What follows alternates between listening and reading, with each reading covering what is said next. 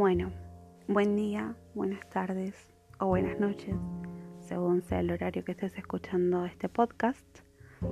Mi nombre es Saray Vaca, soy estudiante de la Universidad de Buenos Aires, estudiante de psicología.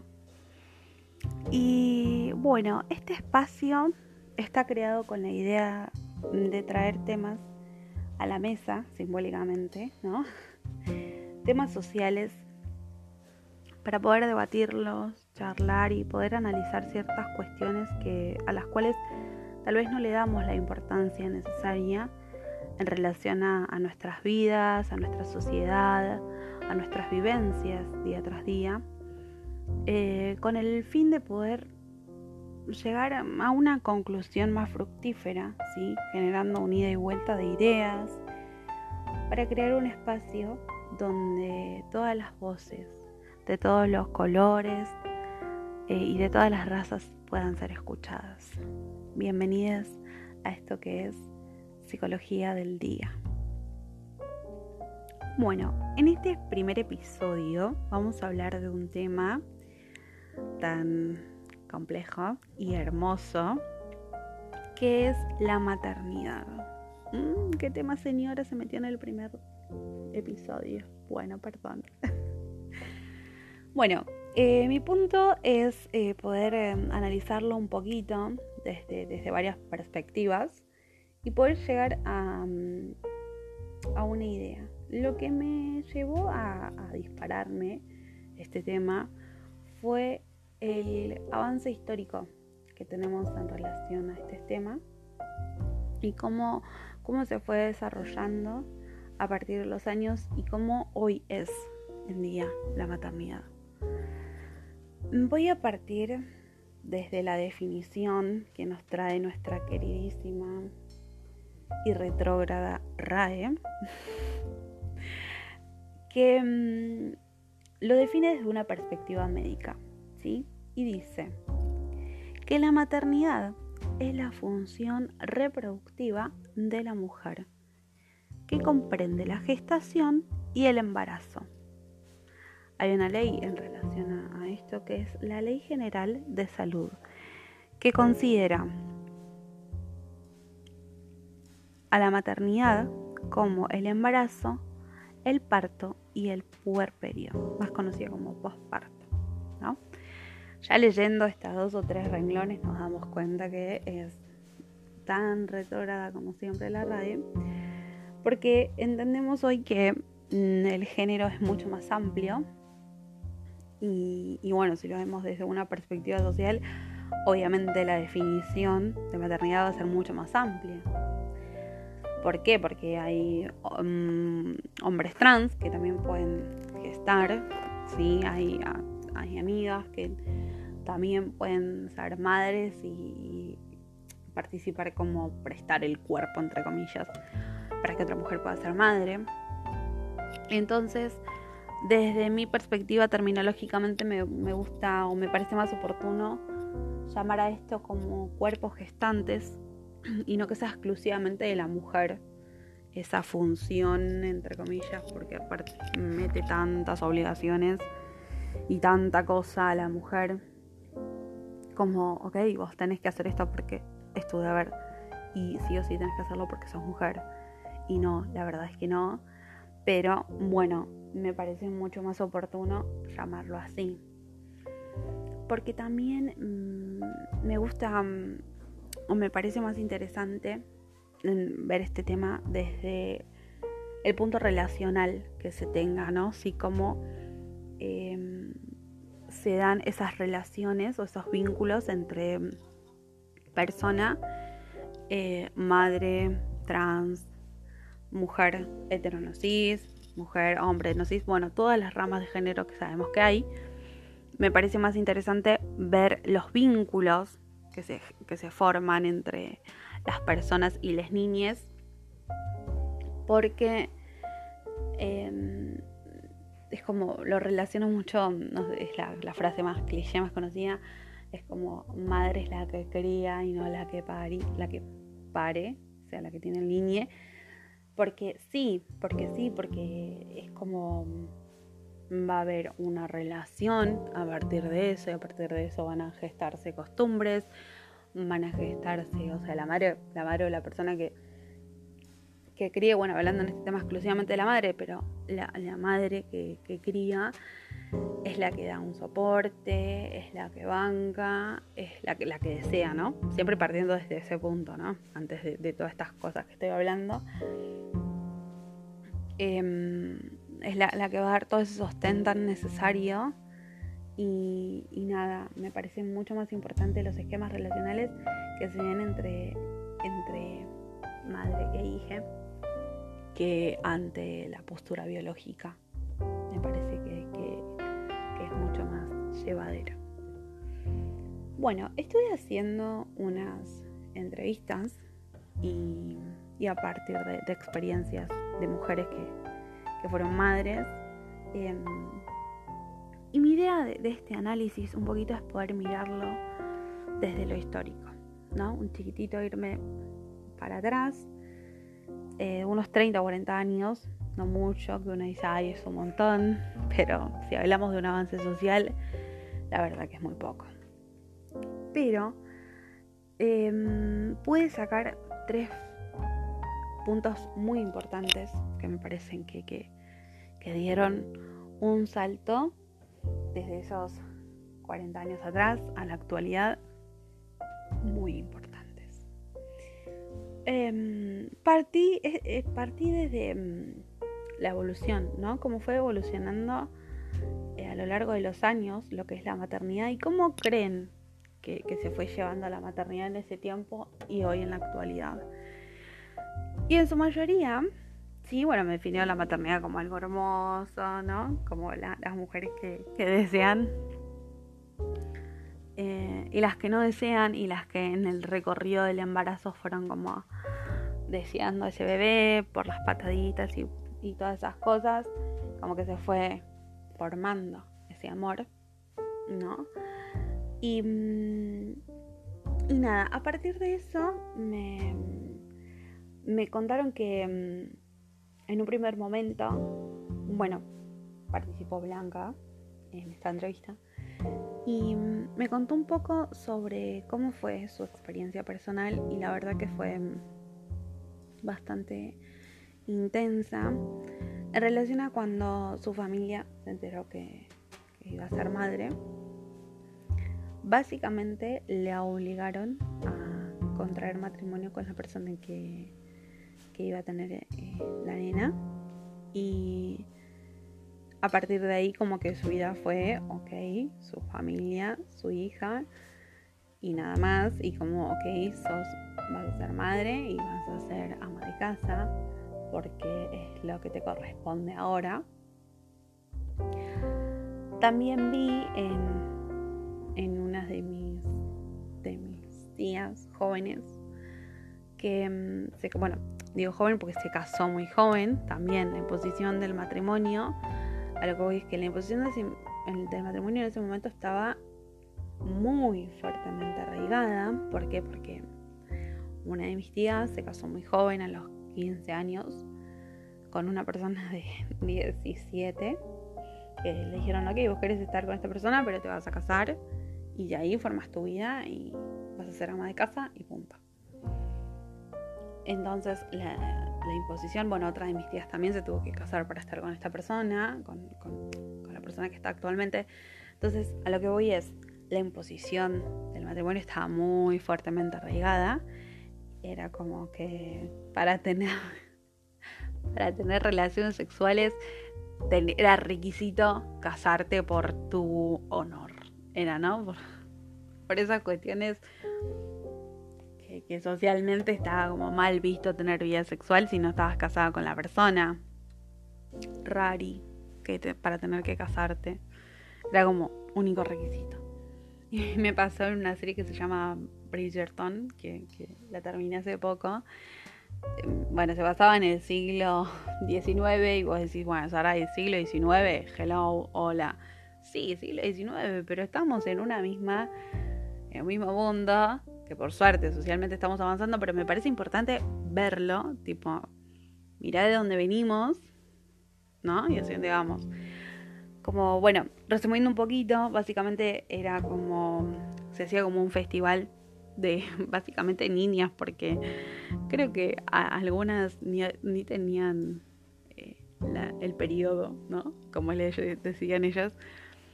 Eh, no menstruaban, entonces te das cuenta que eran muy chicas. Bueno, desde ese punto em, arrancaban, ¿no? Como una gran festividad. Y muchas estaban como muy metidas. El punto de la festividad era conseguir marido para poder formar una familia y tener hijos. Y punto. Y como que ahí se terminaba tu vida. Y me acuerdo, una frase de tal indignación es como, este es mi único deseo, es mi única función, decía la protagonista. Yo como que nací para esto. Está bien, era el siglo XIX, todo, todo lo que ustedes digan, sí, atrasadísimos mal, pero es importante ver esto, de dónde venimos, y ver la clase de sociedad en la que estábamos, porque hello, era como la única cultura, o sea, la única forma de vivir era a través de esa cultura. Y si bien creo que hay sociedades donde todavía lamentablemente se piensa así, como que tenés que casarte y demás, es la única función, ser madre. Pero, pero ver el grado de, de imposición hacia la mujer, de cómo tenía que vivir, qué tenía que hacer a tal edad, qué, cómo se tenía que comportar, porque encima, tipo, eran criadas para eso solamente, ¿no? Para ese festival, para comportarse como todas unas damas, para conseguir el marido ideal, el más rico, el más poderoso. Bueno, no las recomiendo para nada. o sí, las recomiendo para ver, ¿no? Desde qué punto más o menos se partió la sociedad. Pero bueno, en fin, el fin de esto es entender que la imposición del matrimonio estaba muy arraigado a, esta idea de cómo tenía que vivir la mujer. Y en relación a eso, que también las, bueno, las mujeres se casaban muy chicas, otro punto que me parece importante es entender eh, que había una carencia de calidad educativa o de educación en sí para la mujer, porque se casaban tan chicas tan jóvenes que, mm, que muchas no terminaban ni el secundario. Es más, si hacemos estadísticamente así, como muy al pasar, en general, las mujeres, no sé, nuestras madres, por ejemplo, 50 años para arriba, eh, tal vez no terminaron la secundaria. Particularmente mi mamá y, gente acá conocida de mi círculo no terminaron ni la secundaria y las que las terminaron la hicieron de grandes, cuando sus hijos ya eran grandes, como quien, como quien te dice de esa época, eh, ya cumplí la función tipo de ser madre, ya, ya están todos grandes, ya hice mi deber, ¿no? Sobre dejando su vida, dejando de lado todo para ser madre y no, no se pueden hacer las dos cosas es difícil, calculo que sí, no sé por qué particularmente no tengo hijos, pero por lo que veo sí, es difícil, pero no es imposible. Pero en fin, en esa época como que se creía que solamente cuando eras madre y, formabas tu familia, solamente tenías que ser ama de casa, criar tu perro, tu gato, tu caballo, tu oveja, si tenías animales, pues más o menos era el campo en esa época, o por lo menos no era tan tan poblados ciertos lugares, em, era como eso, ¿no? Las mujeres se tenían que dedicar solo a eso y nada más que a eso. Entonces no le daban importancia a, su vida educativa o su calidad educativa. No digo que no, de vuelta, no digo que no haya en ese momento ni mujeres que no se casaron, ni mujeres que no fueron ni médicas ni doctoras. No, sí, las hubo. Pero en líneas generales, si hablamos de estadísticas sabemos que la mayoría se casó por obligación, no pudo tener, terminar sus estudios básicos, porque hablamos de, primaria o secundaria, lo básico. No, sabemos que no. Entonces, nada, recalcar que esas cosas son importantes, ¿no? Son importantes para la vida de la mujer. Y hoy por hoy no se ve tanto eso. No se ve tanto el hecho de la imposición al matrimonio. Es más, en ese momento era como rarísimo ver a una madre soltera, por ejemplo, ¿no? Era como, mmm, ¿qué habrá hecho esta? ¿Qué habrá hecho esta que está sola? doña Marta con sus roleros siempre criticando. no, pero siempre, o sea, era, era como raro decir, mira, tal persona es madre soltera. No era ni bien visto, de hecho, en ese momento.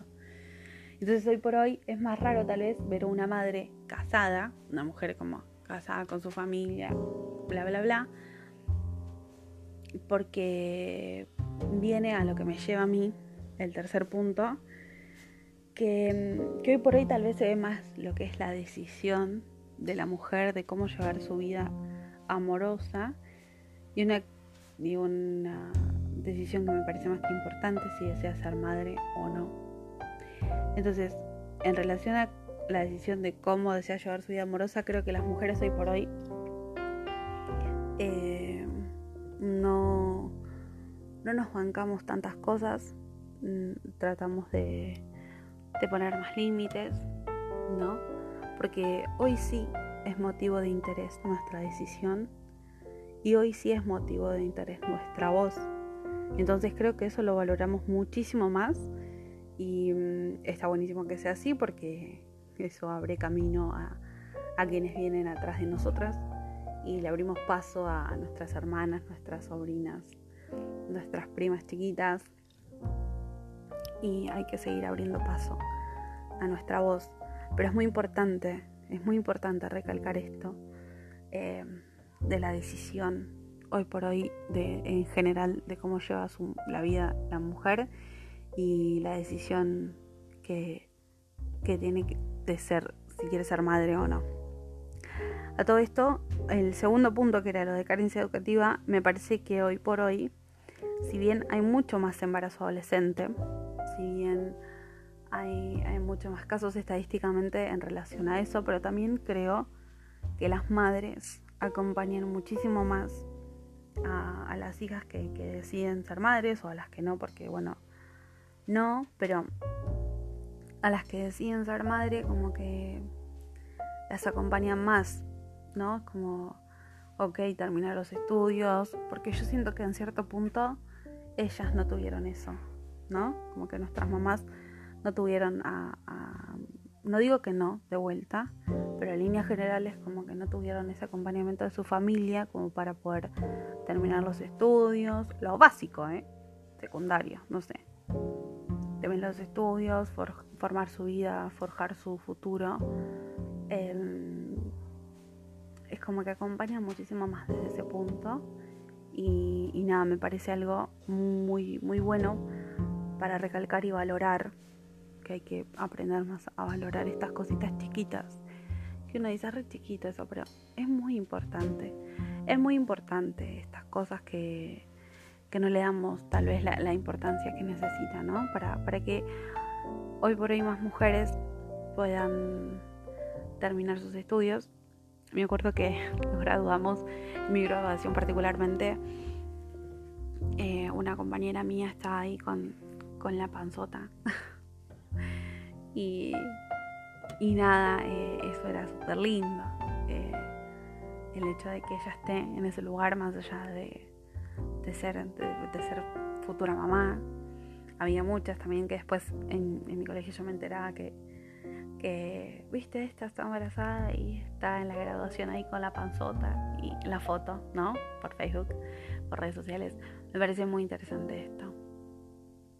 Y me parece también interesante em, el hecho de cuestionarse en relación a si queremos o no queremos ser madre, particularmente eh, creo que es una, responsabilidad enorme porque no es solo eh, lo económico, sino que es muy importante, ¿no? Entre comillas, sino que mm, no solo lo económico, sino también lo psicológico, lo sentimental. Es como que nuestra generación siento, o gran parte de ella, porque veo en redes sociales y demás, que nos cuestionamos muchísimo más si estamos capacitados para tal cosa. ¿no? Veo que, hay personas que no. Y, quienes no estén capacitados o no quieran simplemente, está buenísimo también plantearlo y darlo a la mesa. Aunque creo que eso da tiempo para otro podcast, me fui un poquito de las ramas. Pero mm, mi punto es este, es el poder valorar que hoy no tenemos imposición sobre nuestra vida amorosa, no tenemos imposición sobre nuestra vagina, sobre quién nace o no de nosotras, y mm, que hoy somos motivos de interés, y que hoy nuestra voz se escucha. Hay que valorar esas cosas. Y mm, bueno, voy a concluir con eso, con que disfrutemos, valoremos y leemos importancia a lo que realmente vale. Muchas gracias por llegar hasta acá. Em, voy a dejar mis redes, Instagram y demás para poder charlar ahí. Si quieren algún tema en específico, voy a tener encuestas em, para generar, generar como esta interacción, esta ida y vuelta que, que se puede dar a través de las redes sociales y bendita virtualidad, generar esto, el ida y vuelta, pues saber qué quieren escuchar, si hay algún tema que les interesa, obviamente traerlos a la mesa y, poder debatirlo. Así que desde ya muchas gracias por escucharlo, por tomarse el tiempo y espero que, les entretenga y les guste, al igual que yo, que yo lo hice. Así que nada, espero que sigan bien éxitos en esto de vivir.